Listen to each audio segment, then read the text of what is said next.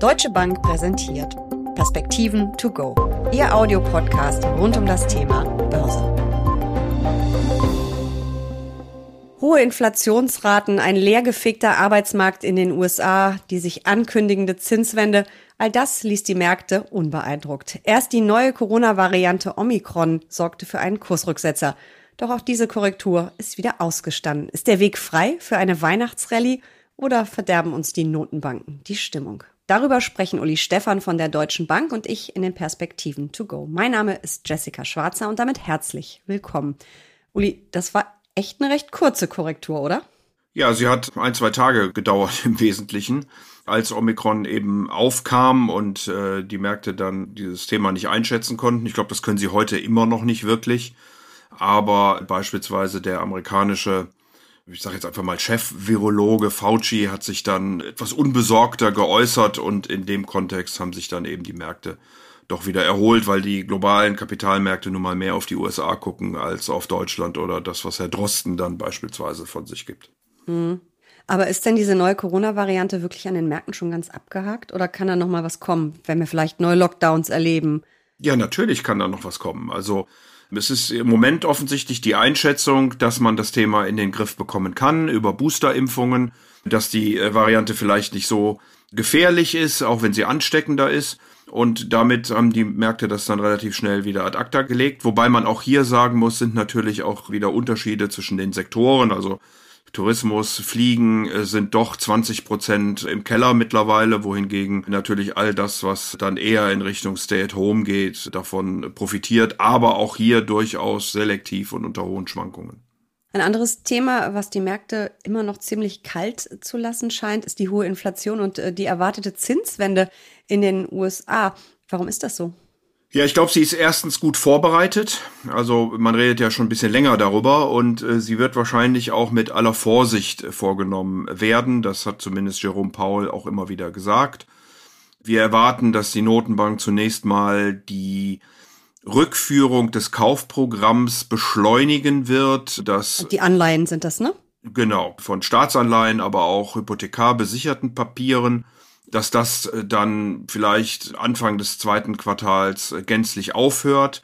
Dann kauft die Notenbank natürlich immer noch Anleihen auf, weil sie einfach das Niveau hält. Also wenn rücklaufende Anleihen kommen, werden die wieder aufgefüllt, aber es wird der Bestand nicht weiter erhöht werden. So. Und das würde dann laut allem, was man bisher gehört hat, den Weg frei machen, dann auch zu Zinserhöhungen zu kommen. Hier preist der Markt im Moment drei Schritte ein im kommenden Jahr. Da müssen wir mal gucken, ob das wirklich so aggressiv sein wird, denn können wir vielleicht gleich noch eine Minute drüber reden, wenn man sich so die Struktur der Zinsstrukturkurve in den USA anguckt, auch die Terminkontrakte, dann scheint der Markt zwar zu glauben, dass die Fed aggressiv am Anfang ist, aber dass sie damit dann eben auch die Wirtschaft in den folgenden Jahren stärker beschädigt. Was heißt denn aggressiv sein? Also drei Zinsschritte können ja Trippelschrittchen sein oder es können ein richtig satter Schluck aus der Pulle sein. Wie groß ist so ein Schritt dann in der Regel? Was erwartest du? Ja, der Markt erwartet 25 Basispunkte Schritte, also 0,25 Prozent Punkte. Dann im Grunde genommen für jedes weitere Quartal 2022, so dass wir dann von 0 bis 0,25, wo wir im Moment liegen, eben auf rund ein Prozent dann kämen. Also 0,75 bis ein Prozent. Äh, mal gucken, ob es denn dann so kommt. Wie gesagt, das wäre schon eine relativ äh, große Geschwindigkeit und äh, man muss dann sicherlich auch überlegen, wie weit geht denn die Inflation ohnehin herunter im nächsten Jahr? Also wie viel ist denn wirklich temporär und wie viel ist strukturell? Wie wird es mit der Partizipationsrate weitergehen? Eine große Unbekannte, also viele Menschen, die sich aus dem Arbeitsmarkt verabschiedet haben in der Corona-Krise, bisher nicht zurückgekommen sind, weil sie Gelder vom Staat bekommen haben oder vielleicht weil sie ja, in Rente gegangen sind oder sonstige Dinge machen. Da gibt's also viele Unbekannte in dem Spiel, will ich einfach sagen. Und von daher sind drei Zinsschritte, glaube ich, schon relativ aggressiv vom Markt gepreist. Und wir werden sehen, ob die FED dem auch wirklich folgen wird was dann, wie gesagt, von den zukünftigen Entwicklungen abhängt. Wenn ich es richtig in Erinnerung habe, prognostiziert ihr in eurem Jahresausblick, also die Deutsche Bank Jahresausblick, einen Zinsschritt richtig? Richtig, ja, aber das ist natürlich auch schon gewesen vor den Aussagen von Jerome Powell vom Kongress, wo er gesagt hat, dieser temporäre Inflationseffekt, darüber bräuchte man wohl nicht mehr reden. Die Inflation ist nachhaltig und längerfristig. Das war sicherlich auch noch vor Omikron, das geht dann ein bisschen in die andere Richtung. Der Markt hat aber doch Jerome Paul zum Anlass genommen, um hier, wie gesagt, doch etwas aggressiver auf mittlerweile drei Zinsschritte zu gehen im nächsten Jahr. Im übernächsten ganz nebenbei nochmal um drei. Und das Erstaunliche ist ja dabei, dass die Zinsstrukturkurve einfach flacher wird. Das heißt, das lange Ende, die Zehnjährigen reagieren nicht in der gleichen Weise mit, sondern die Zweijährigen werden dann nach oben geschoben. Das wiederum deutet darauf hin, dass der Markt eben glaubt, dass das dann in 2023, 2024, 2025 etwas schwieriger mit der Wirtschaft werden könnte. Und diese Ansicht wird offensichtlich bestätigt durch den Umstand, dass ein Monatszinsen sozusagen als Terminkontrakt in drei Jahren niedriger rentieren als in zwei Jahren. Also wenn ich mir die Einmonatszinsen angucke und wie sie gepreist, wie sie erwartet werden in drei Jahren und in zwei Jahren, dann ist da eine negative Differenz und das bedeutet ja, dass der Markt in drei Jahren schon annimmt, dass die Fed den ersten Schritt wieder nach unten macht, bevor sie überhaupt. Also die Zinswende von der Zinswende quasi. Genau, der Markt preist sozusagen schon eine Zinssenkung ein, bevor es denn überhaupt mal die erste Zinsanhebung gegeben hatte. Das alles wird sicherlich zu beobachten sein und sehr spannend und insgesamt glaube ich an den Kapitalmärkten, nicht nur bei Aktien, sondern auch bei anderen Instrumenten, also auch am Rentenmarkt, wahrscheinlich auch am Rohstoffmarkt, für Volatilitäten immer wieder führen, wenn eben das Pendel in die eine oder andere Richtung ausschlägt. Gucken wir nochmal auf die Aktien. Ich finde das ja immer ganz spannend.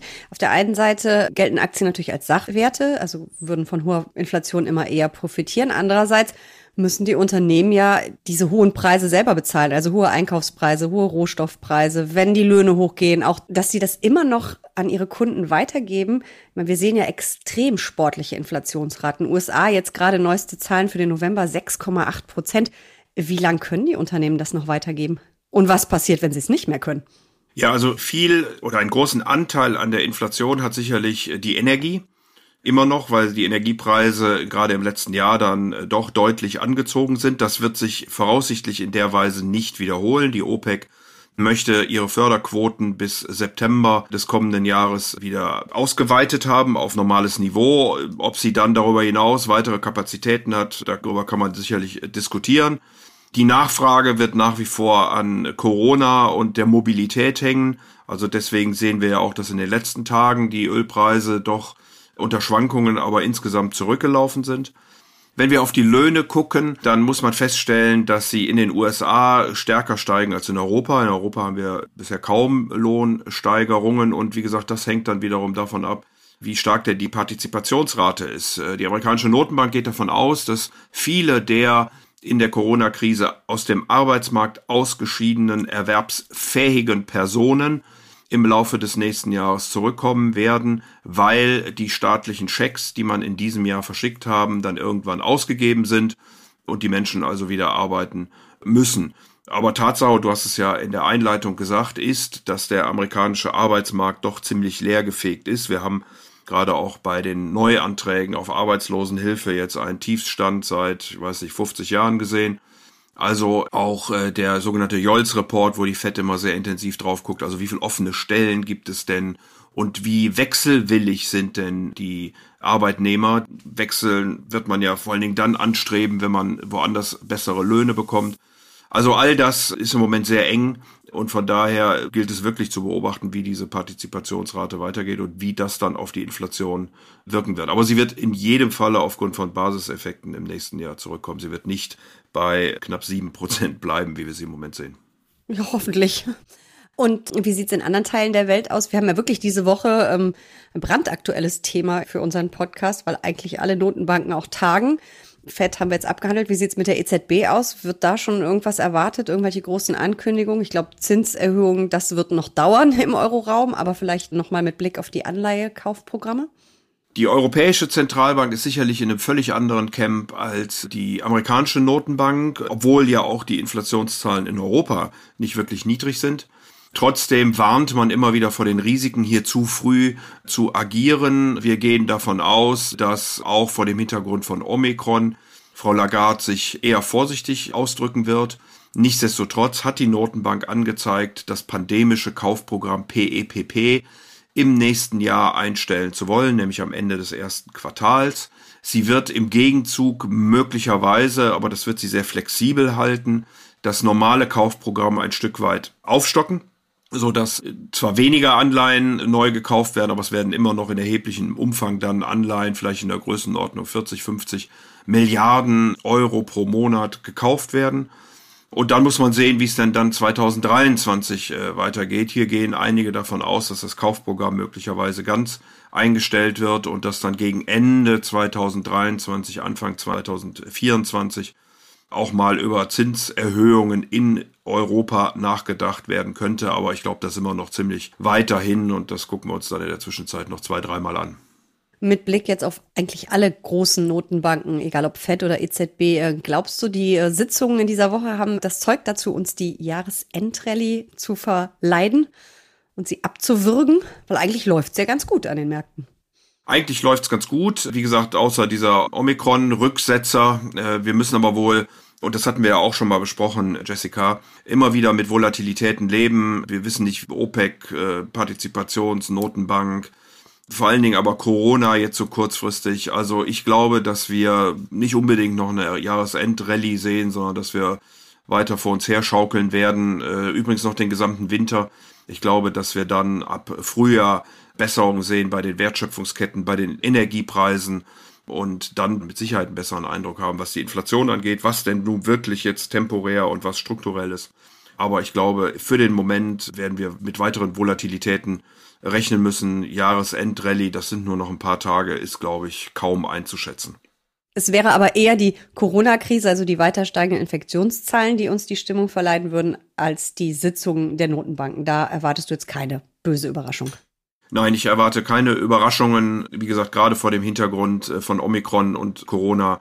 Und insofern würde ich tatsächlich erwarten, wenn wir hier über Weihnachten, äh, der ein oder andere Politiker hat ja schon davon gesprochen, Ruhephasen einlegen sollten, weniger Reisen, dass das nochmal auf die Stimmung drücken kann. Und dann werden sich die Anleger auch positionieren. Äh, die meisten werden ganz ordentliche Gewinne in diesem Jahr in den Büchern haben, wollen die dann auch nicht mehr riskieren und werden sich dann eben positionieren für den Jahresstart 2022. Mhm. Und wie sieht's mit China aus? Da gibt's ja auch so das ein oder andere Thema, was uns die Stimmung vielleicht doch noch verleiden könnte. Ja, China ist ja lange Zeit äh, die Wachstumslokomotive der Welt gewesen, hat zuletzt etwas äh, geschwächelt, sicherlich aus selbstgemachten Gründen. Man hat ja auch angekündigt, dass man ein stabiles und nicht mehr so ein hohes Wachstum haben möchte. Also von daher kann das auch nicht überraschen. Nichtsdestotrotz scheint man jetzt ein bisschen wieder in die andere Seite zu gehen. Credit Impulse, Immobilientransaktionen werden erleichtert. Die Mindestreservesätze sind gesenkt worden. Also das spricht doch dafür, dass wir im nächsten Jahr ein ordentliches Wachstum in der Volksrepublik äh, sehen werden. Und zum Thema Immobilienmarkt, der natürlich heiß diskutiert wird, ist das aus meiner Sicht zumindest ein eher chinesisches Problem, was Spillover-Effekte dann haben könnte, wenn chinesische Konsumenten weniger deutsche Autos und französische Handtaschen kaufen oder ähnliches aber äh, der Staat scheint hier reinzugehen in die Unternehmen, die eben negativ betroffen sind und für eine geordnete Abwicklung äh, zu sorgen. Also ich glaube nicht, dass die Unternehmen restrukturiert werden, sondern die werden abgewickelt. Die Vermögenswerte werden verkauft werden und dann wird der Staat, wie gesagt, sich dem annehmen und das hoffentlich in geordneter Art und Weise. Also zumindest sind da Gremien äh, gegründet worden, die heute in den Unternehmen sitzen und genau dieses ja jetzt bewerkstelligen sollen. Und da gibt es natürlich noch ein Thema, nicht, dass jemand denkt, äh, wir hätten es nicht mitbekommen. Ja, wir haben eine neue Bundesregierung und wir haben einen Koalitionsvertrag. Aber das ist, glaube ich, für die Börse eher ein Null-Event im Moment. Das sind eher langfristige Weichen, die da gestellt worden sind. Stichwort ESG, Nachhaltigkeit, oder? Ja, das sind natürlich ganz grundsätzliche Trends, die einfach richtig sind und uns viele Jahre begleiten werden auf der anderen Seite in den Themen, die dann börsenrelevant sein können, wenn wir über mögliche Sanktionen Richtung Russland äh, sprechen, Konflikte in der Ukraine, dann sind das, glaube ich, Themen, die eben nicht ganz deutsch gelöst werden, sondern im internationalen Kontext. Und insofern ist die Bundesregierung natürlich wichtig, aber die Kapitalmärkte gucken eben doch deutlich stärker auf solche Events wie jetzt den Immobilienmarkt in China, weil er eben Wachstumsimplikationen hat auf die Notenbanken und derartige Themen als über die Fragestellung, ob die Bundesregierung sich äh, vornimmt, bis wann auch immer elektrifizierte Autos auf den Straßen zu haben und so und so viele Wohnungen bauen zu wollen pro Jahr. Ich glaube, das ist dann für die einzelnen Unternehmen hier in Deutschland vielleicht wichtig, aber für die internationalen Kapitalmärkte nicht so. Abschließende Frage. Ich bin eine langfristige Investorin, recht breit aufgestellt, habe aber auch ein Spielgelddepot. Würdest du mir empfehlen, dann vielleicht auch ein paar Gewinne mitzunehmen, bevor ich mich ganz entspannt in die Weihnachtsferien verabschiede? Oder muss man nicht handeln? Also ich tue mich ja schon mit dem Begriff Spieldepot schwer, weil ich. Das ist das, wo ich mal ein bisschen was riskiere mit kleinen Summen und vielleicht auch mal auf eine Einzelaktie setze und nicht das ganz langfristige Altersvorsorgedepot. Es ist kein Zockerdepot. Ja, aber niemand weiß es. Also ich habe mich ja lange Jahre mit der Effizienzmarkthypothese äh, beschäftigt, die eben sagt, dass der beste Schätzer des Kurses von morgen der Kurs von heute ist. Keiner weiß, was morgen und übermorgen passiert.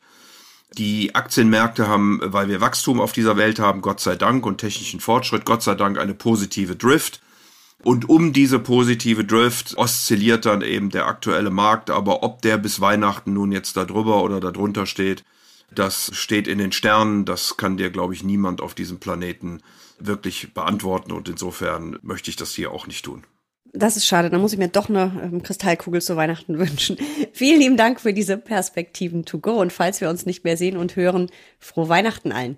Ich glaube, wenn ich den einen noch sagen darf, natürlich die frohen Weihnachten auch von meiner Seite, aber es geht eben nicht darum, hier kurzfristig Tipps zu suchen und ähnliches, sondern strategisch vernünftige Anlage, bewusst äh, zu sagen, wo man Risiken eingehen möchte in diesem Niedrigzinsumfeld, indem man den risikolosen Zins eben bekommt, wenn man risikolos anlegt und dann muss man bewusst sagen, wo bin ich bereit, ein paar Risiken einzugehen, wo glaube ich sie auch beherrschen zu können.